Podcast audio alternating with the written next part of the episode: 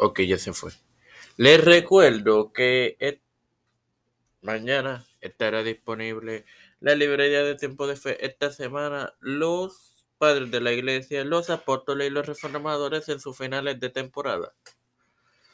Todo esto se los recuerdo antes de comenzar con esta edición de Cruzadas que comienza ahora. Este quien te saluda y te da la bienvenida a esta sexta edición de tu podcast Cruzada. Es tu hermano Mar Hermoso para iniciar con la terminología de esta palabra.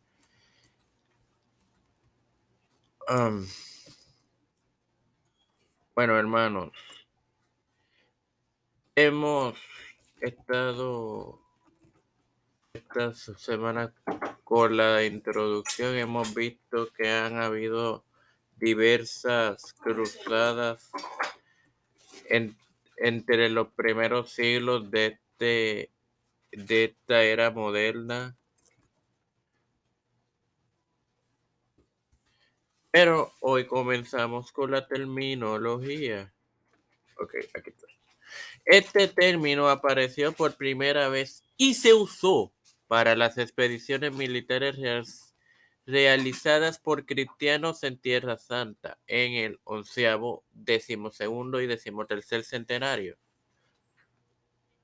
Los conflictos a los que se aplica el mismo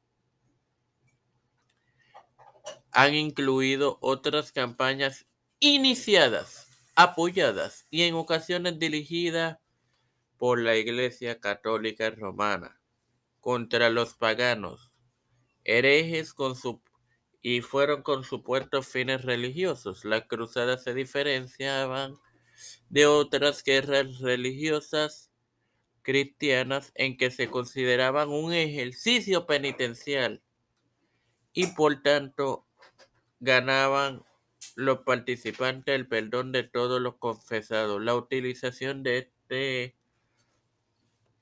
puede ser engañosa, especialmente con respecto a la primera cruzada y la definición continúa siendo un asunto de debate para los historiadores. Y esto es una mentira porque el, el, el tú matar a hermanos no te hace, no te hace ganar el perdón. Sin más nada que agregar,